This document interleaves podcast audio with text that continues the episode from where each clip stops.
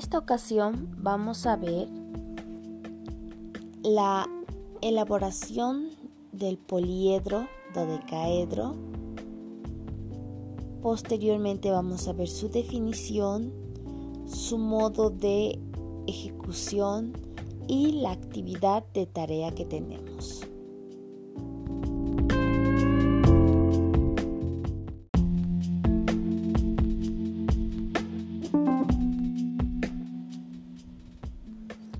Hola a todos. Hola mis queridos estudiantes, espero que estén teniendo un bonito día. Hoy vamos a ver el tema de los poliedros. Vamos a empezar con la definición. ¿Qué es un poliedro? Un poliedro es, en el sentido dado por la geometría clásica, al término un cuerpo geométrico cuyas caras son planas y encierran un volumen infinito. La palabra poliedro viene del griego clásico, poliedron, que es la raíz, o polis, que también significa muchas. Los poliedros se conciben en cuerpos tridimensionales. Se llama poliedro a todo cuerpo acotado limitado por un cuerpo infinito de superficies planas. La denominación de los poliedros.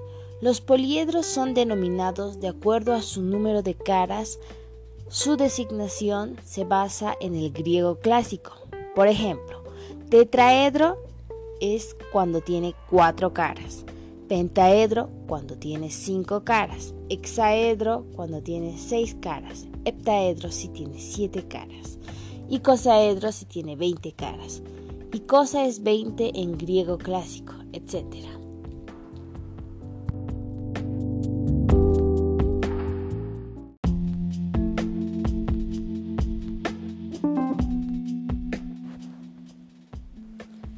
Ahora vamos a hablar sobre los poliedros regulares e irregulares.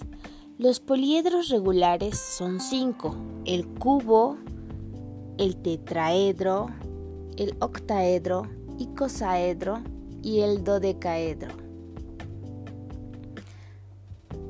El cubo es el que está compuesto por seis caras cuadradas, motivo por el cual se le conoce también con el nombre de hexaedro regular. Un hexaedro es un cuerpo con seis caras. El tetraedro regular compuesto por cuatro caras con forma de triángulos equiláteros. También tenemos el octaedro regular, que está compuesto por ocho caras con forma de triángulos equiláteros en forma de dos pirámides unidas por sus bases. El icosaedro regular, que está compuesto por 20 caras con forma de triángulos equiláteros que tienen un eje plano hexagonal. El dodecaedro regular, compuesto por 12 caras con forma de pentágono. Los principales poliedros irregulares son el prisma, que está compuesto por caras laterales rectangulares que pueden ser cuadradas y bases con forma de triángulo. Cuadrados, salvo las caras, también lo son, en cuyo caso es un cubo. El prisma oblicuo, que es similar al prisma, pero con dos lados de forma romboidal, por lo cual solamente puede tener bases cuadradas. La pirámide recta, compuesta por una base con forma de polígonos regular y lados triangulares, cuya base son punto, también llamado vértice de la pirámide, el cual se encuentra sobre la perpendicular a la base que pasa por su centro. La pirámide inclinada, similar a la anterior, pero cuyo vértice se encuentra sobre una perpendicular a la base que no pasa por su centro.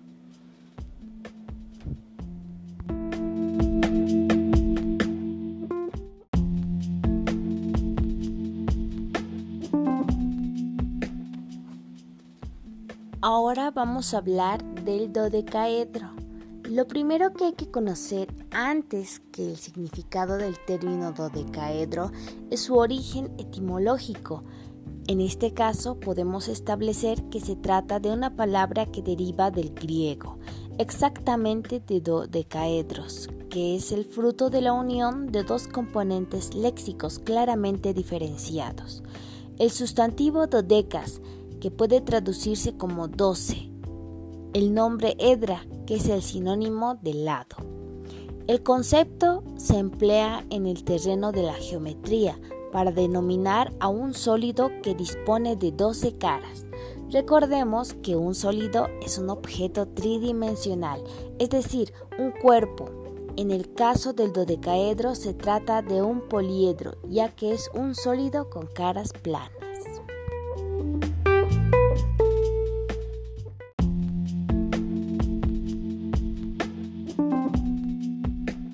Ahora vamos a pasar a la construcción de nuestro dodecaedro. La base para nuestro dodecaedro es primero un pentágono, así que vamos a construirlo teniendo cuenta uno de sus lados.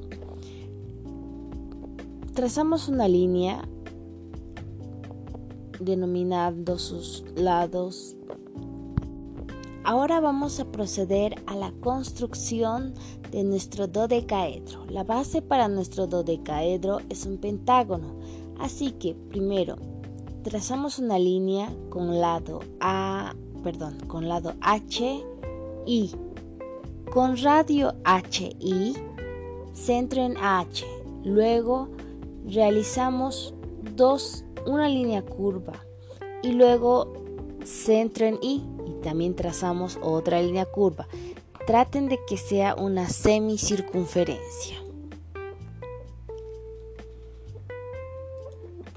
En el punto medio de HI levantamos una perpendicular indefinida con abertura JK, centro en H, porque tomemos en cuenta que las dos curvas que al encontrarse dieron punto J. Con abertura JK, centro en H, cortamos y encontramos el punto L. Con la misma abertura, centro en L, cortar los arcos y la perpendicular. Y nos dan los lados M, N y P. Unimos los puntos H, M, N, P e I y tenemos nuestro pentágono. Ahora para la construcción de nuestro poliedro, en cada uno de sus lados vamos a realizar otros pentágonos. En total serían cinco pentágonos y se nos formaría una flor pentagonal a la cual en sus bordes vamos a añadir pestañitas de un centímetro de dos en dos. Primero dos pestañitas de un centímetro, dejamos los otros dos lados. Dos pestañitas de un centímetro, dejamos los otros dos lados.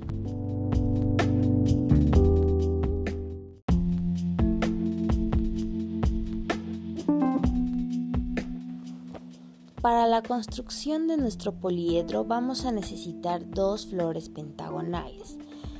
Ya hemos enseñado el procedimiento, así que ya solo nos quedaría unir estas dos flores pentagonales con las pestañitas que ya habíamos indicado. No olvidemos que debemos realizar nervaduras en las pestañitas. Posteriormente, todo este procedimiento que elaboramos en papel lo vamos a elaborar en una cartulina triplex, pero ya a una escala más grande. Por ejemplo, una escala de la línea base de unos 10 centímetros, lo cual nos daría un pentágono considerablemente grande. Este pentágono no lo vamos a terminar, vamos a elaborar las dos flores pentagonales y no las vamos a unir porque vamos a realizar una lámpara poliédrica la cual vamos a ver en nuestro link del video tutorial. Eso sería todo por el momento. Así que nos vemos en el video tutorial. Muchas gracias.